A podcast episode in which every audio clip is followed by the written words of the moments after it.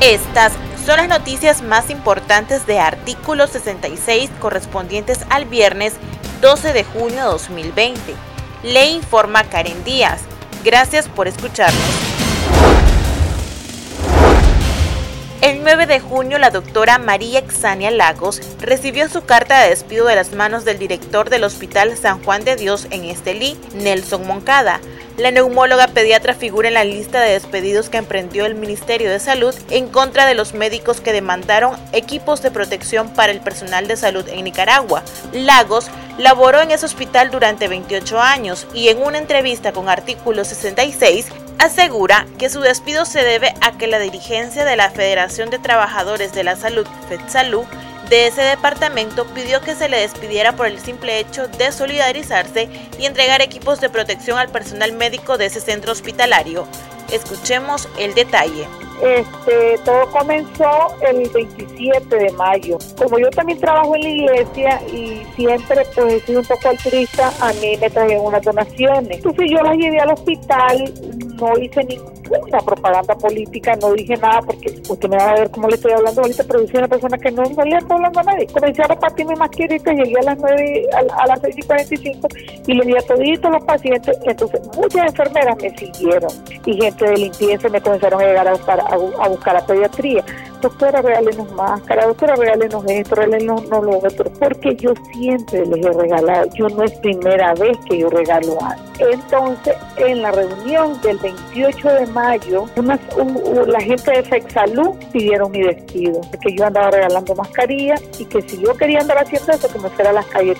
Y después me metieron a la dirección y entonces llamaron al director, llamaron a los recursos humanos, cerraron la puerta y entonces el director me comenzó a gritar. Me comenzó a gritar y me dijo que yo todos los días llegaba a las 7 y 4 en otras informaciones, pese al incremento exponencial de casos de COVID-19 en Nicaragua, el régimen de Daniel Ortega y Rosario Murillo no frena las actividades culturales y deportivas en todo el país. Por el contrario, insta a la ciudadanía a participar de los eventos que montan en conjunto con las alcaldías bajo su dominio.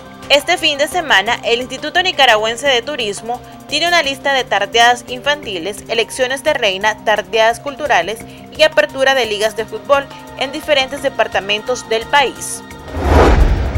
A través del juzgado local penal de Jinotega, la dictadura orteguista giró orden de captura contra la opositora y alcaldesa del Partido Liberal Constitucionalista en Huihuili, Reina Esmeralda Hernández Mairena, por el supuesto delito de desobediencia y desacato a la autoridad. La alcaldesa liberal enfrenta un proceso judicial después de que un grupo de trabajadores orteguista la demandaron por una suma millonaria en concepto de liquidación, dinero que según la encargada de la comuna no cuenta se declara rebelde y se le gira correspondiente orden de captura.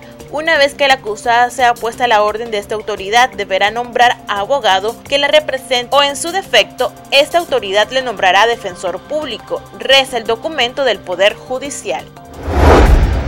El régimen orteguista impidió que un grupo de ciudadanos estadounidenses abordaran el tercer vuelo inmediato con destino a la ciudad de Miami, que estaba programado para el jueves 11 de junio los ciudadanos atendieron el llamado de la Embajada de Estados Unidos en Managua para que abandonaran el país ante el acelerado avance de los casos de COVID-19.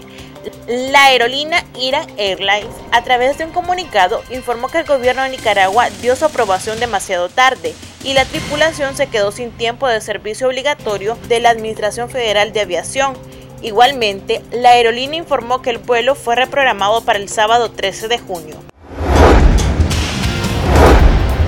Estas han sido las noticias de artículo 66. Para ampliar estas y otras informaciones visite nuestro sitio web www.articulo66.com. Síganos en Facebook, Twitter e Instagram.